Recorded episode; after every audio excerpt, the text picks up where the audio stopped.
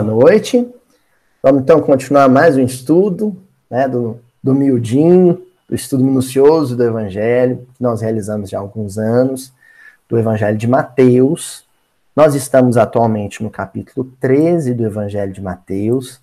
Hoje iremos estudar o versículo 14.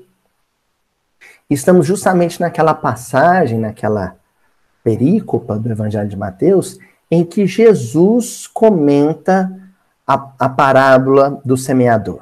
Né? Então, nós já estudamos a parábola do semeador e agora estamos estudando o comentário de Jesus sobre a parábola do semeador.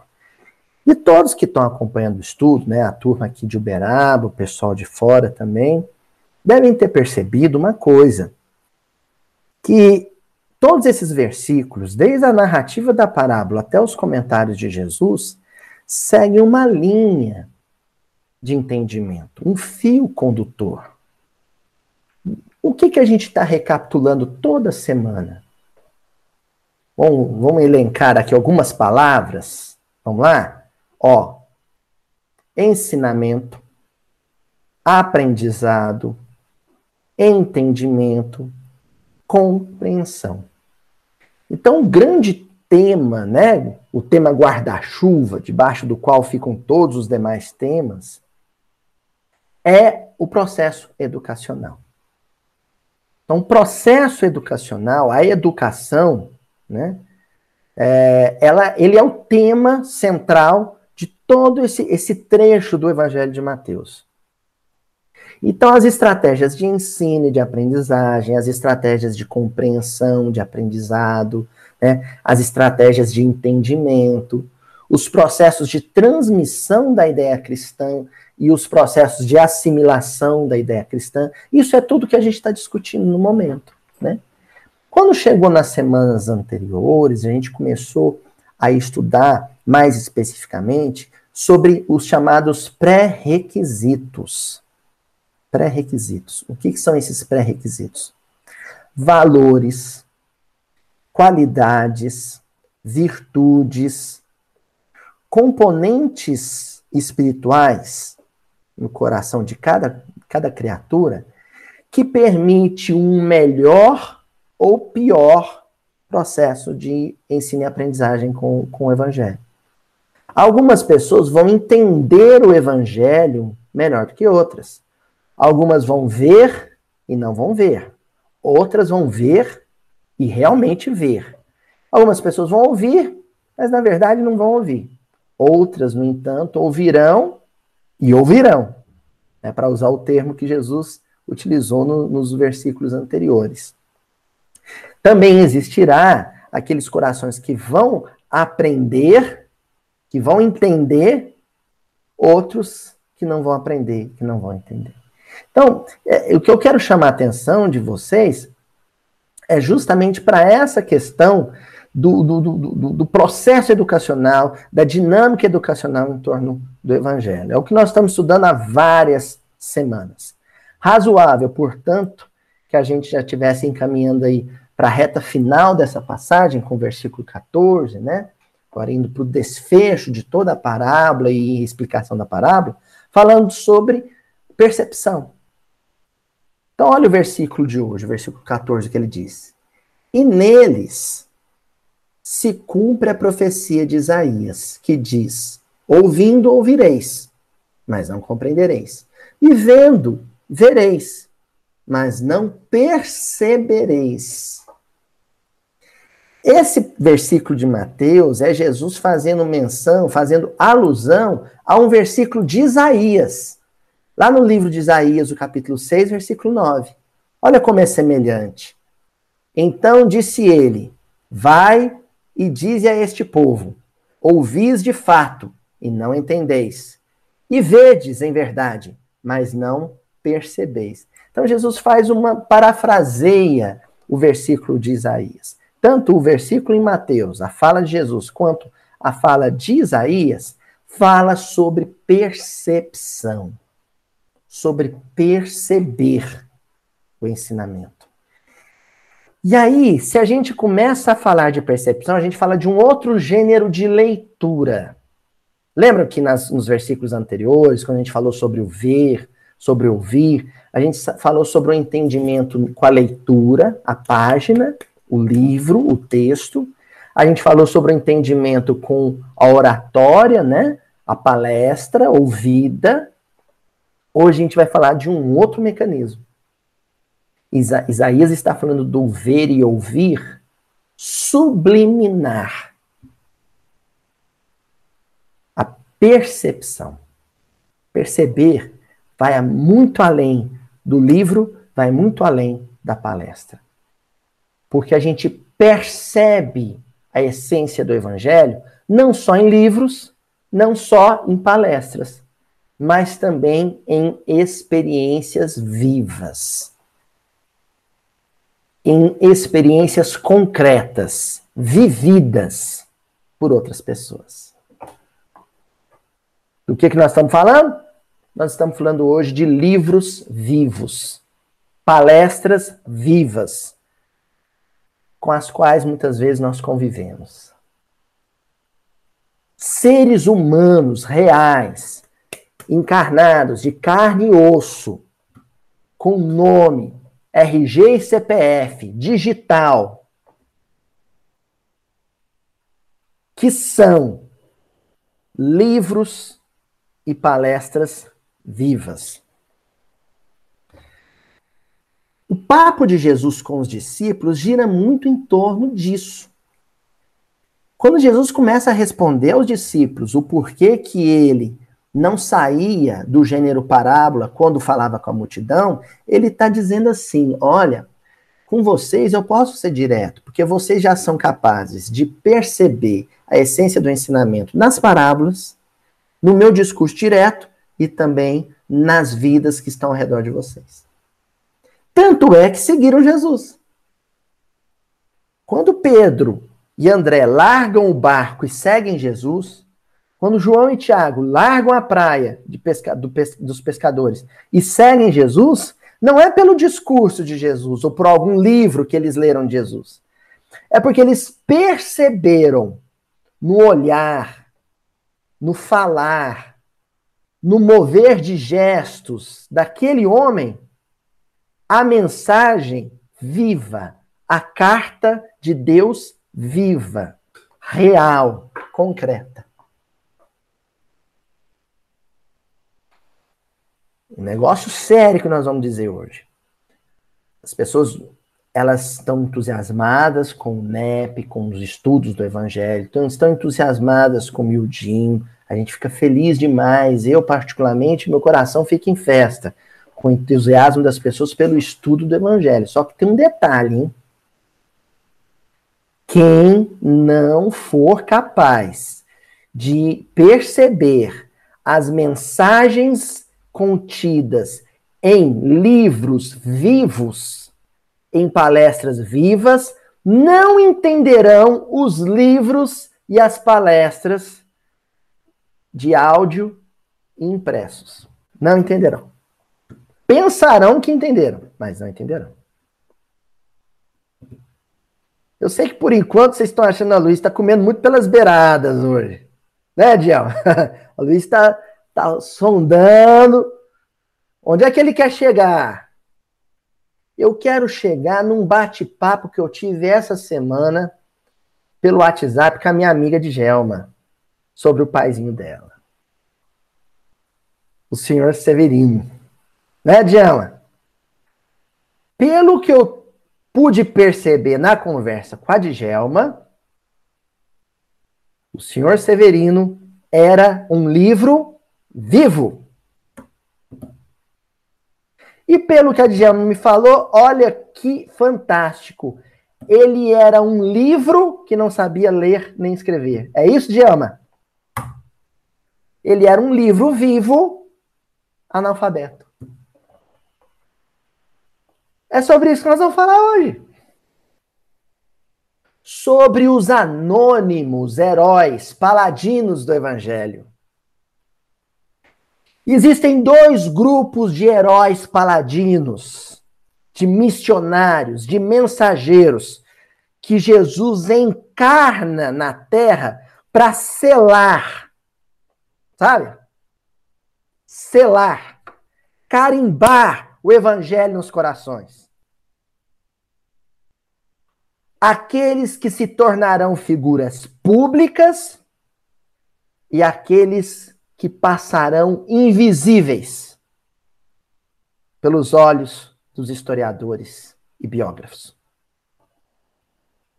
Ambos com funções diferentes. Geralmente, os homens públicos, os homens públicos, cuidarão do livro escrito e da palavra falada. E testemunharão aquilo que escreveram ou que falaram com a própria vida. Vamos lá? Allan Kardec, Chico Xavier, Paulo de Tarso, são missionários, mensageiros do evangelho, que se tornaram figuras públicas, porque reencarnaram com uma missão: viverem aquilo que falaram e escreveram. Agora, tem aqueles que trabalham assim como, vamos dizer assim, a paisana, sabe? Como agentes especiais infiltrados no cotidiano das pessoas, estes estão no mundo espiritualmente camuflados. Às vezes não sabem ler nem escrever.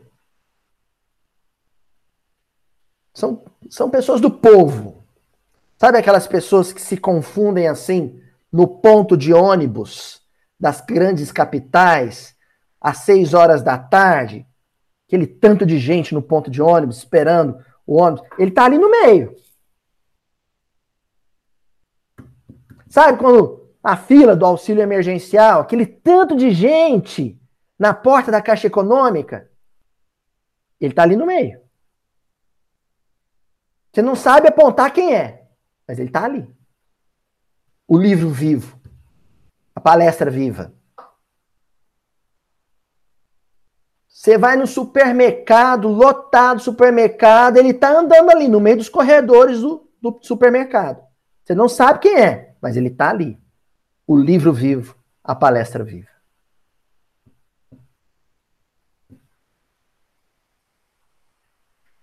Muitos de nós ouviremos essa palestra viva, mas não ouviremos.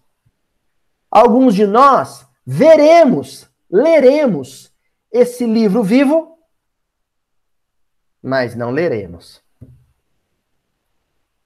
Porque tem que ter muita sensibilidade. Tem que ter muito coração na boca para se emocionar com este homem comum, com esta mulher comum, anônima, silenciosa, que vive o evangelho que ama no cotidiano. Todo mundo que conviveu com seu pai de Gelma entendeu seu pai? Nem todo mundo. Todo mundo que conviveu com seu pai de Gelma percebeu que ali estava um livro vivo? Uma palestra viva? Nem todo mundo. É isso que Jesus está dizendo para os discípulos. É isso que Isaías disse 700 anos antes. Agora vamos uma lista de livros e palestras vivas, anônimas em seu tempo, mas que mais tarde se tornaram grandes personagens de livros. então vamos lá. Simeão, o apóstolo da Samaria o apóstolo da Samaria. Se Emmanuel não colocasse no livro há dois mil anos esse personagem, alguém saberia que viveu um samaritano, um bom samaritano, no Vale do Siquém? Não saberíamos. Célia Lúcius, a menina Célia Lúcius. Se Emmanuel não tivesse escrito o livro 50 anos depois, alguém saberia quem era a filha do Elvide Lúcius? Não saberia. E Alcione Villamil? Alcione Villamil simplesmente era a gestora da musicalidade, do desenvolvimento musical da humanidade, da civilização humana. Dirigia a música do planeta Terra nas esferas do infinito. Reencarnou e foi cantar na porta da igreja em troca de moeda para comer. O povo passava por ela ali, ó, cantando com o irmãozinho dela, o Rob. Não sabia que ali estava a gestora, a CEO da musicalidade na Terra. Estava ali a chefe do Beethoven, a chefe do Mozart, a chefe do Bach. Estava ali cantando na porta da igreja em troca de moeda. Uma anônima. Um livro, uma palestra viva. Que poucos puderam perceber. Então, a percepção não é alguma coisa que vai exigir capacidade intelectual ou gran, grande cabedal erudito. Não é. Porque para perceber esses, esses seres humanos discretos, espiritualmente discretos e moralmente exuberantes, você não faz isso com o cérebro, não é com o neurônio. É com as fibras do coração e do sentimento. Tem muito livro e muita palestra viva que usa o mesmo sobrenome de vocês. E a gente só vai perceber quando desencarnarem. Ou nós desencarnarmos. Tem gente com a mesma genética familiar, da sua consanguinidade, que ouçam aqueles que têm ouvidos de ouvir e veja quem tem olhos de ver. Existem seres humanos da sua consanguinidade que você só se dará conta da envergadura, a estatura desse espírito depois que ele desencarnar. Aí cai a ficha. Eu podia ter lido ele. Eu podia ter ouvido o que o silêncio dele me dizia. Hein? Não é assim? Pois bem, Lá no livro Urgência, o Emmanuel ditou uma mensagem que está no capítulo 9, capítulo 9, intitulado Caridade e Influência. Eu já acho fenomenal que uma mensagem chamada Caridade e Influência, ou seja, influenciar através da caridade, esteja num livro chamado Urgência. Sabe o que eu estou dizendo para vocês? Porque passar a perceber esses livros vivos é uma questão de urgência para todos nós. É urgência. Abrir os olhos, abrir os ouvidos da alma para aprender o conteúdo que esse sujeito encarna é urgente, é para ontem. É para ontem.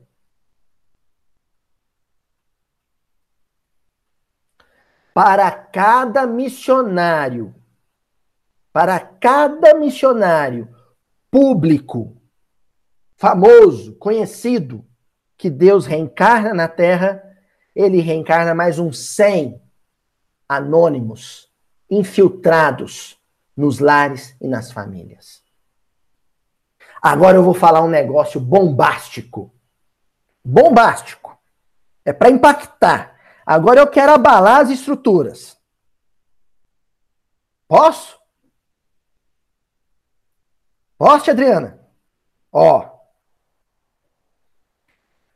Enquanto Chico Xavier estava encarnado, com a sua obra incomparável no campo da literatura mediúnica, e a sua vivência evangélica genuína, existia pelo menos mais uns 100 Chico Xavieres encarnados em vários pontos do mundo, absolutamente anônimos e discretos.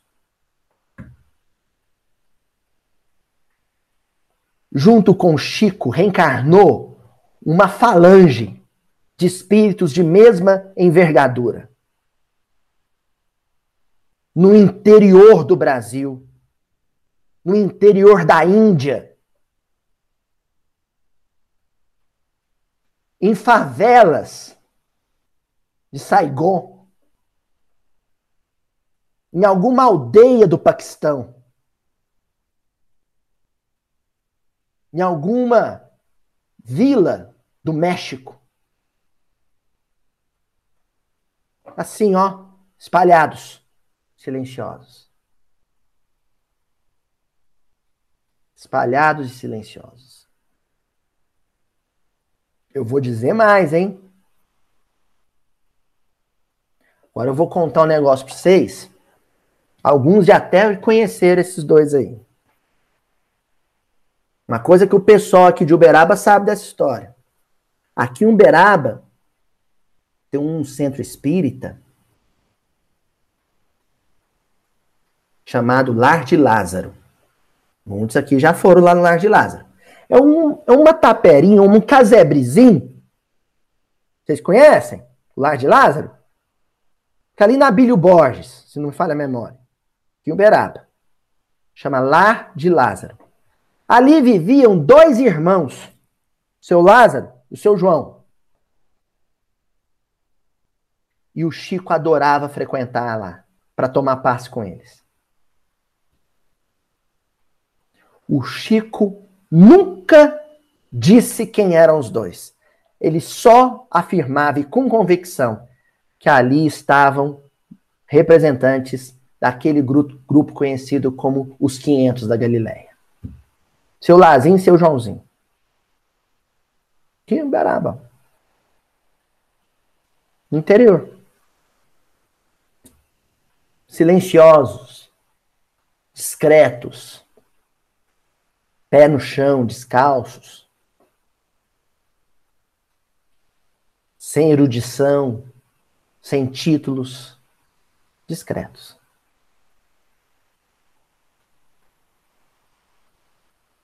Nós conhecemos algumas encarnações de Emmanuel, mas outras tantas, ele foi anônimo.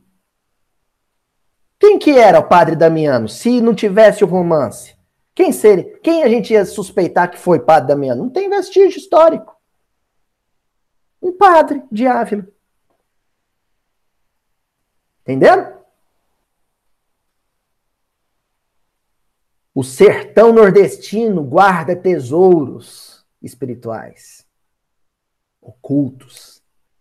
O interior do Mato Grosso, o Pantanal, guarda anjos encarnados com a alcunha de matutos.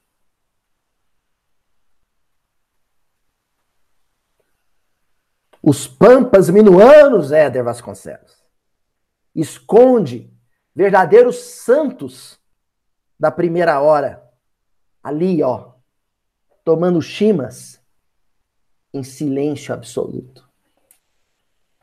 Esses encarnam para sustentar vibratoriamente a psicosfera do planeta. Vocês já tinham pensado nisso?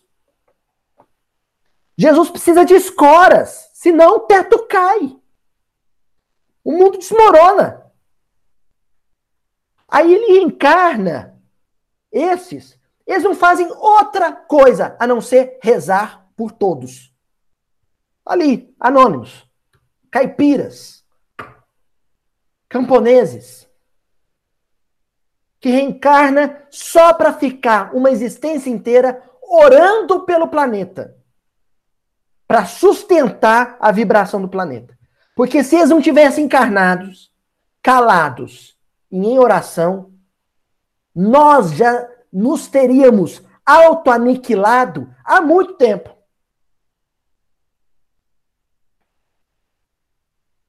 Há muito tempo. Ó, que, que o Emmanuel vai dizer no Caridade e Influência? Olha o que, que o Emmanuel vai falar. Estamos todos à frente da vida e dentro dela com a obrigação de reconhecermos a presença dos benfeitores que nos estenderam os braços para a travessia dos obstáculos naturais da experiência comum.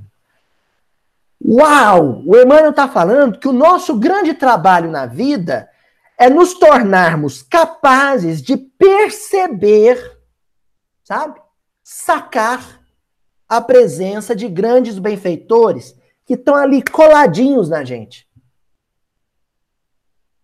Como esposo, como esposa, como filho, como filha, como irmão, como irmã, como neto, como vô. Tá ali.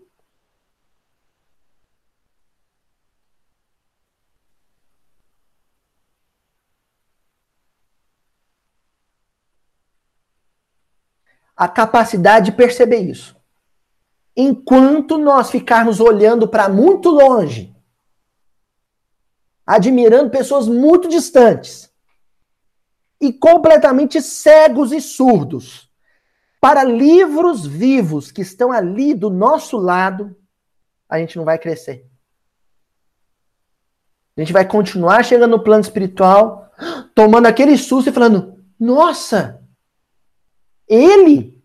Ele? Mas como assim? Ele era jardineiro lá de casa. Era caladinho, chegava a fazer o serviço dele. É ele que sustentava a minha casa. Como assim? Enquanto ele cortava a grama, ele estava rezando pela minha casa, sustentando meu lar. Nossa, eu passava por ele, nem cumprimentava. Estava lá em casa, olha. Ela? Não, mas ela era secretária lá de casa, ajudava na cozinha, limpava o banheiro lá de casa. Ela que, ela que levava as vibrações boas para minha casa? Nossa, mas se eu soubesse que ela era dessa estatura espiritual, eu tinha tratado ela melhor. Interesseiro. Ele mal falava. Fulano, lá no centro, nem conversava. Ia fazer a prece, a prece era baixinha, a gente nem escutava. Ele é grande desse jeito? Nunca que eu ia imaginar um trem desse. Continua Emmanuel. É o irmão que nos favoreceu com exemplos de intrepidez e tolerância. Aquilo que é óbvio é sempre o inevitável na existência e o mais difícil de se fazer. Então, olha só, o Emmanuel está dizendo que esse sujeito anônimo e silencioso é o exemplo de intrepidez e tolerância. Intrepidez. Se você falar para ele, curva, e o que tiver em jogo for o evangelho, nada faz ele curvar, nem a morte. No entanto, se você falar para ele, cede, e o que tiver em jogo é o evangelho, ele cede sem a menor resistência. Capaz de resistir, capaz de ceder. E resistir quando a pressão é muita e ceder quando isso é necessário é coisa de espírito grande, de gigante espiritual. É coisa de gigante espiritual. Porque o gigante espiritual, ele é aquele que é capaz de perceber o óbvio, que o Emmanuel está dizendo aí. O óbvio. É o óbvio que ninguém entende, né? Tem uma música do Caetano Veloso que se chama Um Índio. Um índio. Um membro mais simples da, da, do início da formação civilizatória brasileira, o índio. E no final da música, da canção, Caetano Veloso diz assim: E aquilo que nesse momento se revelará, revelará aos povos, surpreenderá a todos, não por ser exótico, mas pelo fato de poder ter sempre estado oculto, quando era o óbvio surpreenderá a todos, não por ser exótico, diferente, espalhafatoso, barulhento, mas pelo fato de ter sempre estado oculto enquanto era simplesmente o óbvio. O óbvio. Tava na cara que aquele filho meu era o benfeitor encarnado da família. Eu não percebia, porque ele era tão caladinho, tão silencioso. Tão discreto, tão modesto, mas era quem sustentava a casa. Era óbvio que era ele. E não eu, e não meu esposo, e não meu outro filho, que fazíamos barulho demais.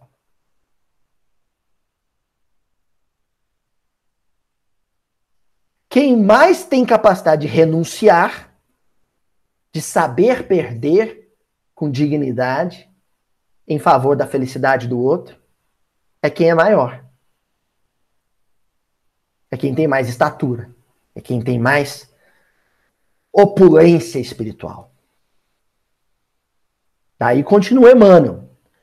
Todo dia e toda situação constituem ensejo e lugar para nos devotarmos todos à construção do bem. Então vamos lá. Mais uma dica do Emmanuel para a gente começar a identificar esses gigantes invisíveis. Quando alguém faz o bem em situações pontuais, específicas e ocasionais, esse sujeito é um hipócrita. Com o termo grego, hipócrita, que significa ator. Ele é um ator. Ele representa, ele interpreta e contracena um personagem, o homem de bem. Ele é o fulano interpretando um personagem, o homem de bem. Agora, aquele que vive o bem em todas as horas do dia, e em todas as circunstâncias, aquele que vive o bem até quando está sozinho, sem plateia alguma, pelo menos encarnada, esse aí é o tal gigante invisível.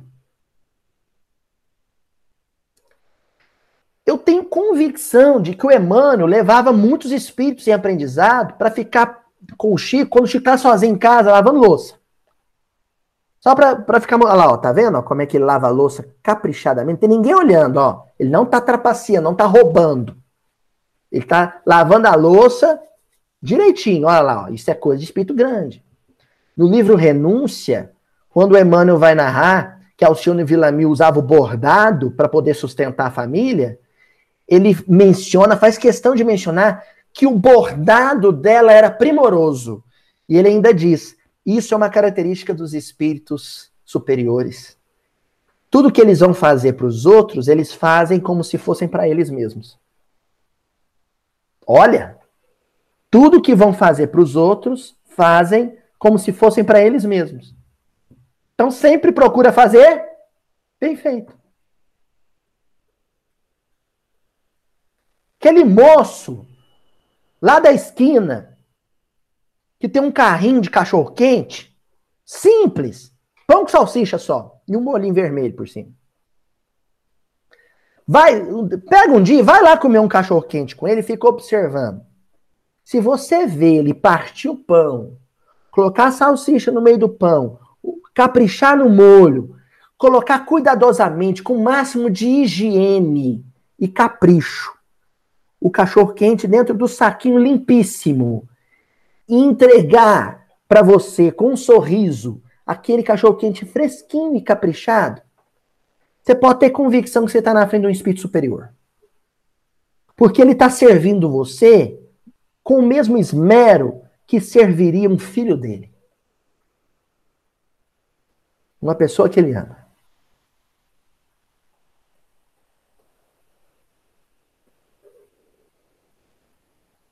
Se no final de servir o cachorro quente, você botar a mão no bolso, não tiver uma moeda e falar: Nossa, esqueci minha carteira em casa. O senhor deixa eu buscar lá na minha casa correndo? Ele virar para você e falar assim: Se a veste não, moça. Já viu que eu já pus ele no Nordeste, já.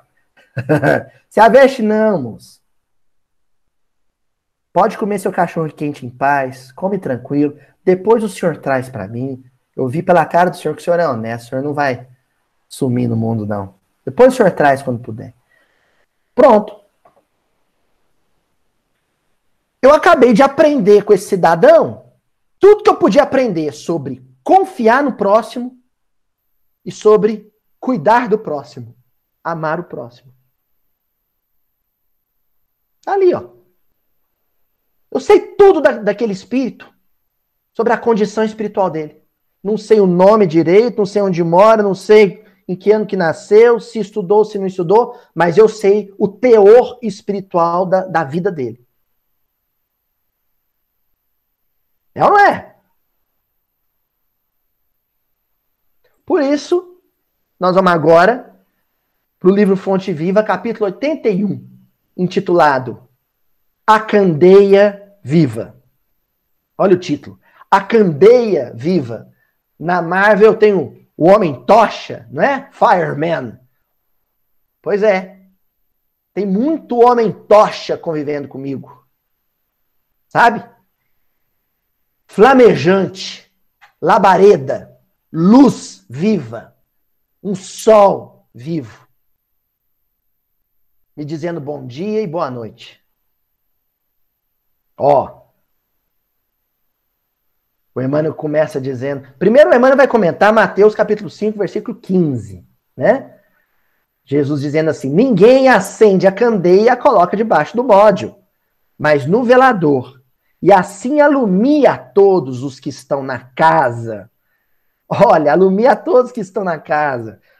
Onde houver potencial de escuridão, de sombras, Jesus vai reencarnar ali um homem tocha, um espírito flamejante, uma flama encarnada, para clarear o caminho dos outros. E não necessariamente essa candeia viva será um orador ou um escritor. Daí o Emmanuel começar dizendo: Muitos aprendizes interpretaram semelhantes palavras do mestre como apelo à pregação sistemática e desvairaram-se através de veementes discursos em toda parte. Sabe? Tem gente que entendeu que o colocar a candeia, né, sobre o velador, no alto da casa, é fazer discurso em todo lugar, é fazer palestra espírita em todo lugar. Tem gente que fica menos agradável com isso, sabe? O sujeito faz palestra no centro espírita, depois ele sai fazendo palestra para todo mundo. Vai mandar um áudio no, no WhatsApp, é palestra. Vai no churrasco de família, tá fazendo palestra para os outros. Sabe? Não é isso. Fazer a candeia brilhar é tocar os outros, comover os outros, levar os outros às lágrimas. Com o que faz, com o que vive. Entendeu? Outro dia, acharam um menininho, um menino aí, pelo sertão adentro, que a tia da escola, a escola pública, estava gravando a, a, aulinha em vídeo na internet e pondo lá as tarefinhas, tudo na internet. Só que ele não tinha internet na casa dele. Aí ele pegou os caderninhos dele, sem a mãe saber. Pegou os lapisinhos dele, os toquinhos de lápis que ele tinha, foi do moço, no, no, no moço do açougue, perto da casa dele, falou assim: moço, eu ganhei esse celular aqui, ó, usado, mas na minha casa não tem internet. O senhor não deixa eu usar a internet do, do açougue do senhor, não? Eu não fico incomodando, não. Senta aqui na pracinha, no banco da praça, ao lado, para fazer minhas tarefinhas. O moço do açougue ficou comovidíssimo. Falou, claro, meu filho, toma aqui a senha do Wi-Fi. Esse menino pegava um celularzinho, velho, de segunda mão, sentava com os caderninhos no colo, na praça, o celular, celularzinho na outra mão, vendo a, a tia da aulinha virtual lá, e com a outra mão os toquinhos de lápis fazendo a tarefinha dele. Isso aí é luz que encarnou no mundo para evangelizar nossos filhos que estudam na escola particular. Um menino desse, você tem que pegar a história dele, que acabou vazando, porque alguns corações foram as lágrimas, com o exemplo desse menino, chamar seu filho e falar: olha esse menino aqui, aprende com ele. Pegar nossos filhos espíritas, nossos adolescentes espíritas, chamar esse menino, que pode ser evangélico, católico, ateu, não sei, e falar: lá, ó. Esse menino vai te evangelizar, aprende com ele. Olha lá, o esforço, a humildade. Que tem filho de espírita, filho nosso, que você pede para ir na vizinha pegar uma xícara de açúcar e tem vergonha, tem orgulho de pedir uma xícara de açúcar no vizinho. Esse menino foi pedir para usar o Wi-Fi do açougue para poder estudar. Isso é candeia viva. Uma criança da periferia. Ó. Outros admitiram que o Senhor lhes impunha a obrigação de violentar os vizinhos através de propaganda compulsória da crença, segundo o ponto de vista que lhes era particular. E tem gente que acha que, que pôr a candeia para iluminar é fazer os outros virar espírita. É convencer o outro a ser espírita também. Entendeu nada. O mundo regenerado não é um mundo espírita. Quem disse isso? Isso não está na obra, obra básica, não. O mundo regenerado, a terra regenerada, não é uma terra espírita. Eu me lembro de ouvir, de canto de ouvido, os parentes espírita, os amigos espírita, quando a gente era adolescente, assim, falar assim: não, a minha filha tá na, namorando fulano de tal. O filho do fulano de tal. Aí o outro enchia o, o peito assim e falou assim: Faço muito gosto. Fulano é de família espírita. Bela porcaria, né? é de família espírita. É claro, então é uma família iluminada. Não é isso que o Emmanuel está dizendo aqui. Iluminar a terra não é fazer a terra virar espírita. A gente fica num sofrimento para convencer o outro a assistir o miudinho. Ai, eu, eu, eu queria tanto que meus parentes sentassem para assistir o miudinho comigo. Mas que eles vão ver esse gordo feio, que agora, além de feio, é cabeludo também. tem que ficar atento é para os miudinhos vivos que estão no convívio familiar. Aí aprende. Tanto que o Emmanuel encerra dizendo assim: a claridade na lâmpada consome força ou combustível. Sem o sacrifício da energia ou do óleo, não há luz. Para nós aqui, o material de manutenção é a possibilidade, o recurso, a vida. Nossa existência é a candeia viva. Para a candeia brilhar, tem que ter óleo queimando. E o óleo queimando é o meu sistema nervoso sofrendo. Sabe? Mar calmo não faz bom marinheiro. É no mar bravio, é na tempestade, é na onda retumbante que o bom marinheiro prova o seu valor.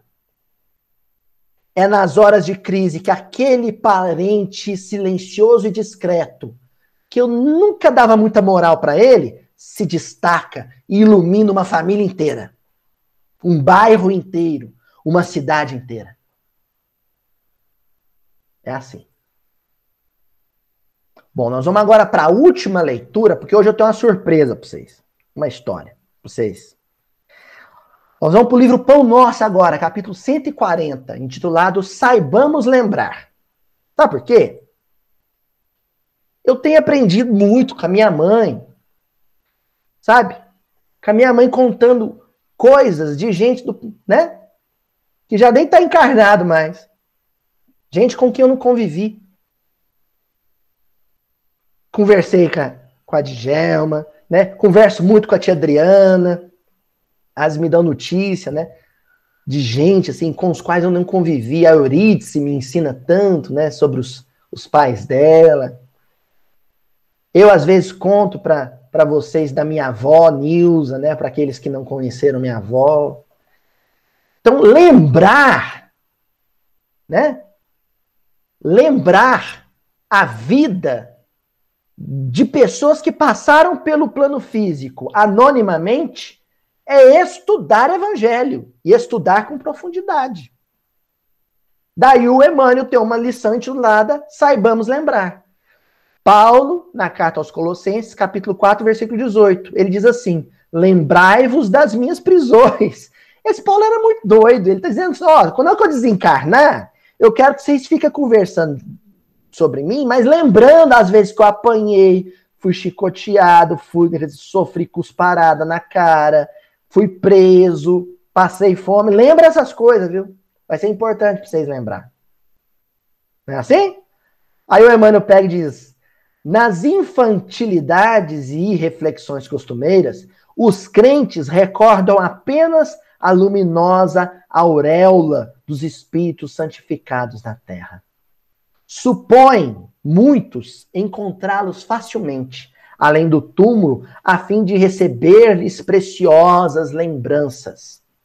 Não aguardam senão o céu, através de repouso brilhante na imensidade cósmica. Então, olha só. Hoje, se eu falar para vocês assim um nome, Eurípedes Barçanufo, eu tenho certeza que vocês vão fechar os olhos e imaginar um homem com vestes de luz, túnicas brancas, sabe? Com, se brincar com um bigode faiscando de luz, cabelos dourados e um arco-íris multicor em torno dele. Tem uns que vão até achar que estão vendo Eurípides mesmo. Esse é o Eurípides glorioso. É o Eurípides do plano espiritual. Mas o Paulo está dizendo no versículo, e Emmanuel também na lição, que a gente tem que lembrar também do Eurípides Magricela, que só tinha orelha, numa cama de sacramento, morrendo de gripe espanhola. E cuspindo sangue. A gente tem que lembrar desse outro Eurípides. Entendeu? A gente tem que pensar no Chico, o Chico. Vamos lembrar do Chico. O Chico, ladeado por Emmanuel, André Luiz, Humberto de Campos, no mundo espiritual, volitando no meio de luzes radiantes. Mas nós temos que lembrar também do Chico, usando sapatos sem meia, com chulé, em Pedro Leopoldo e andando de charrete quilômetros para trabalhar na fazenda modelo. Ficando sem almoçar para usar o horário de almoço dele para psicografar Paulo Estevão.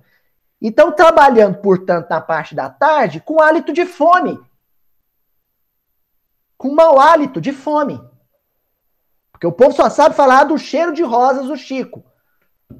Mas e as vezes que o Chico suava que nem tampa de marmita aqui no centro da cidade de Uberaba, por ficar debaixo do sol batendo papo com o Gumendingo? E o Chico que arregaçava as mangas da camisa e ajudava a dona Aparecida do Pêfego a dar banho nos enfermos do fogo selvagem. Tem que lembrar desse Chico. Qual que é o Chico mais glorioso? Daí o Emmanuel dizer: supõe muitos encontrá-los facilmente além do túmulo, a fim de receber-lhes preciosas lembranças. Não aguardam senão o céu, através de repouso brilhante na imensidade cósmica. Que coisa maravilhosa. E aí ele encerra dizendo: Não mires apenas a superioridade manifesta daqueles a quem consagras admiração e respeito, não te esqueças de imitá-los, afeiçoando-te aos serviços sacrificiais a que se devotaram para alcançar os divinos fins. Então, já que a gente tem que lembrar, eu vou contar a história para vocês de uma senhora que minha mãe contou história semana para mim. A dona Honorina, conhecida aqui no, no bairro Fabrício, aqui em Uberaba, como Dona Bila. Dona Honorinda era esposa do seu João Teodoro. O seu João Teodoro, ele trabalhava no Curtume, aqui perto da Vila São José, aqui em Uberaba. Curtume, para os que não sabem, Ana Clara acho que não deve saber, é o lugar onde você beneficia o couro. Então não é o lugar mais agradável. Hoje é diferente, mas não era o lugar mais agradável de se trabalhar por causa do cheiro. É a pele do gado, né? Sendo tratada. E o seu João Teodoro, marido da dona Bila, ele trabalhava no curtume, ganhava muito pouco. Eles tinham dois filhos e depois pegaram um sobrinho para criar e depois mais uma menina para criar. Então acabaram com quatro filhos, dois biológicos e dois de criação. Moravam num, numa casinha pequenininha, num barraquinho de meia água. Sabe o que é meia água, né? Meia telha. Só uma parte do telhado. E ele trabalhava no curtume.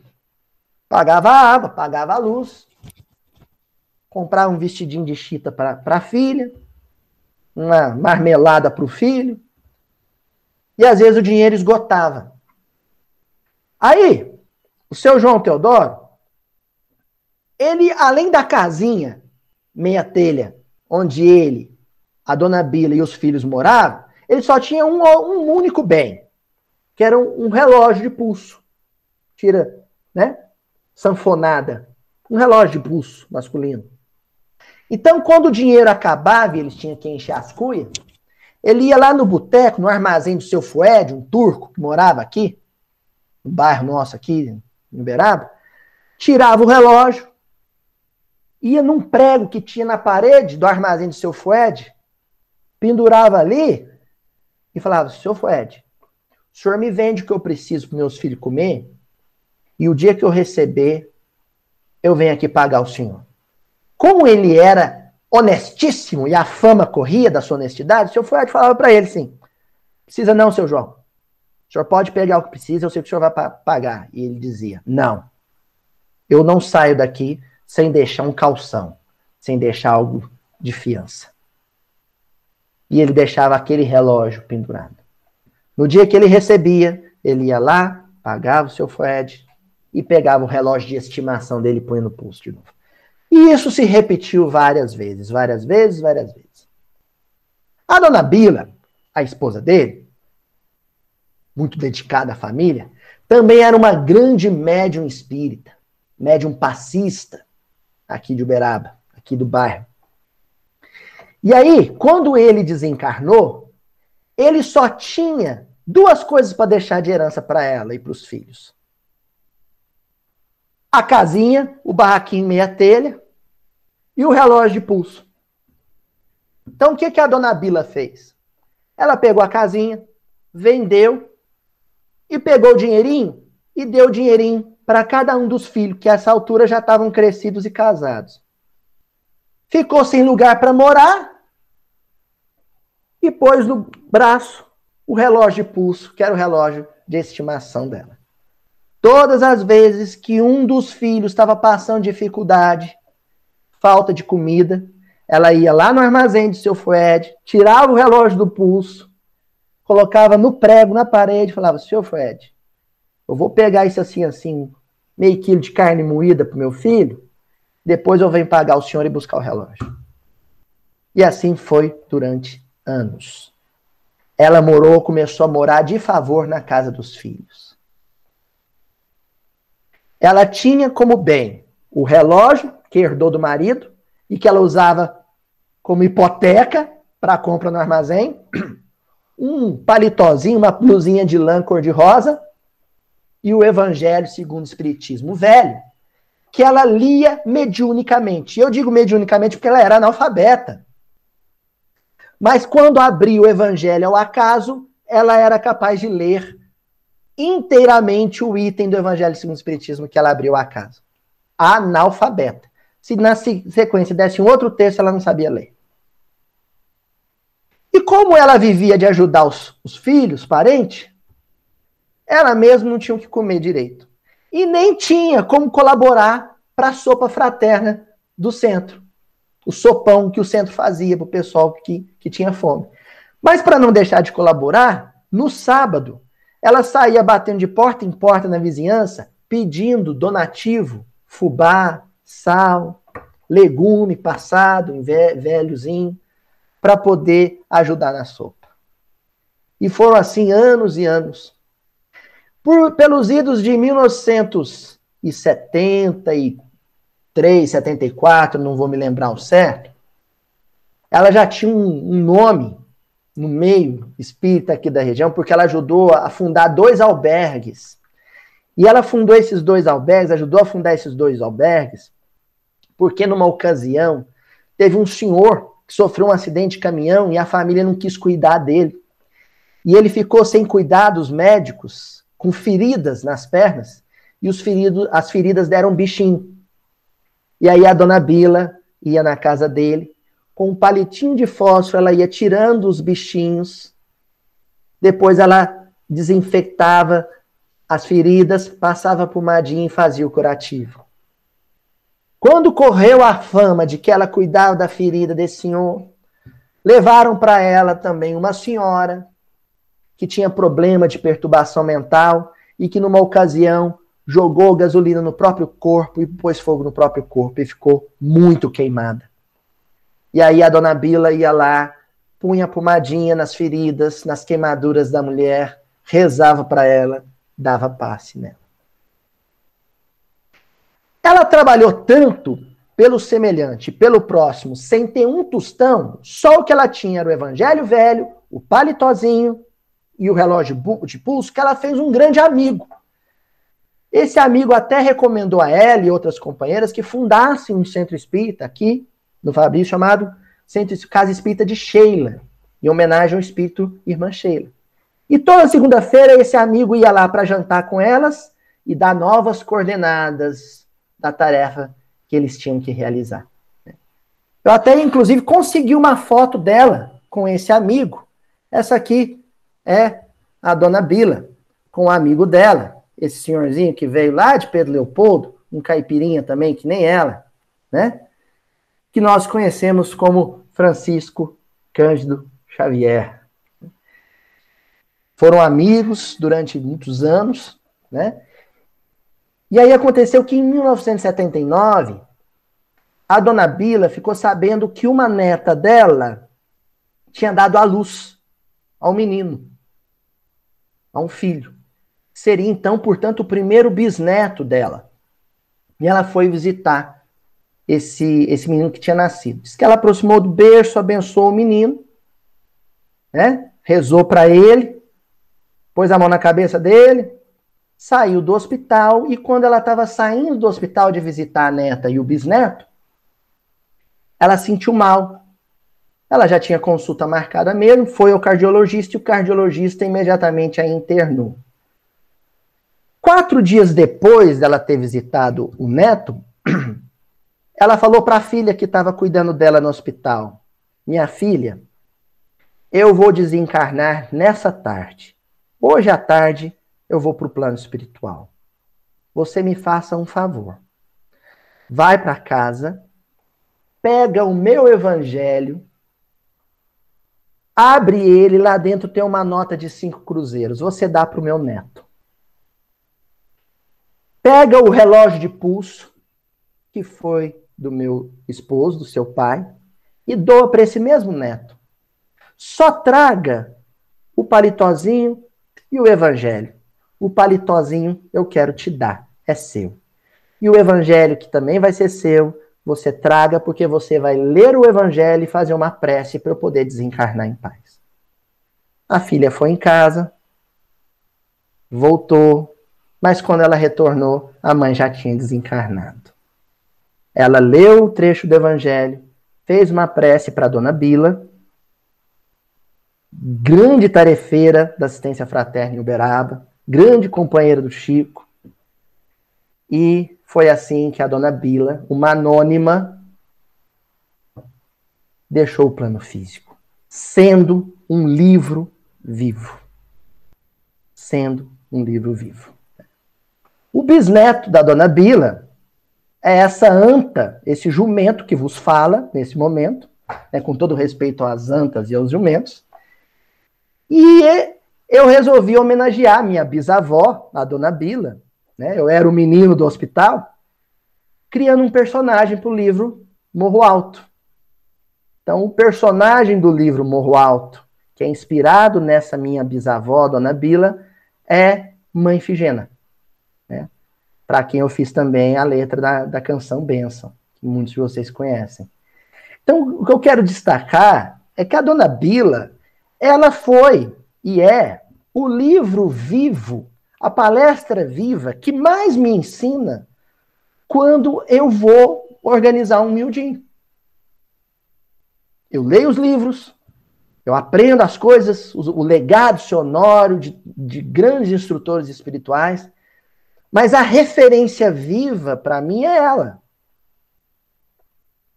Ela não viveu uma história comum, ela viveu uma grande história de amor, discretamente, silenciosamente. Quando eu escrevi o livro Morro Alto, eu quis escrever um livro sobre anônimos, sobre pessoas anônimas que passam pelo mundo e que para a gente poder aprender com elas, a gente tem que ter algo que Jesus destacou no versículo de hoje e que Isaías tinha destacado antes dele: percepção, perspicácia, sensibilidade. Esses anônimos que testemunham o evangelho na terra, que sustentam a psicosfera do globo e com os quais convivemos, eles são grandes pendrives psíquicos, onde Jesus gravou a mensagem da lei de Deus. Então, se Jesus é o espelho onde nós vemos Deus refletido, esses anônimos são um espelho onde nós vemos Jesus refletido. Para ver a face do Cristo, na vivência concreta desses corações, a gente precisa ter olhos de ver. Para ouvir a voz do Cristo na vivência desses corações, a gente precisa ter ouvidos de ouvir.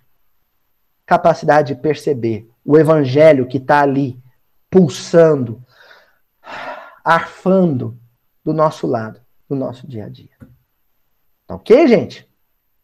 Bom, são grandes semeadores. Nós estamos falando da parábola do semeador. São grandes semeadores.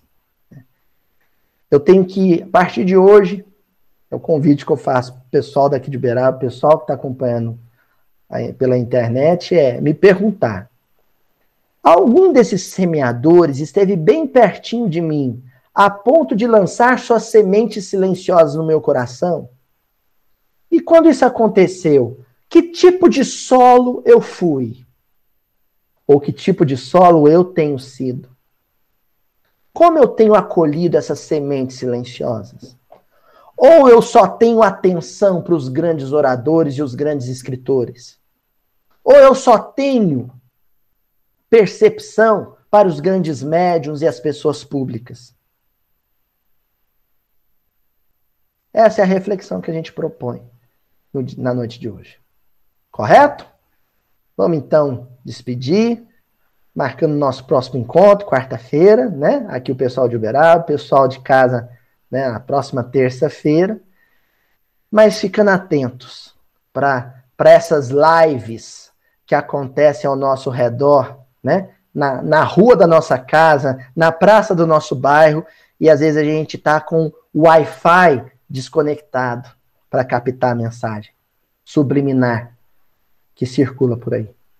Ok? Grande abraço para todo mundo.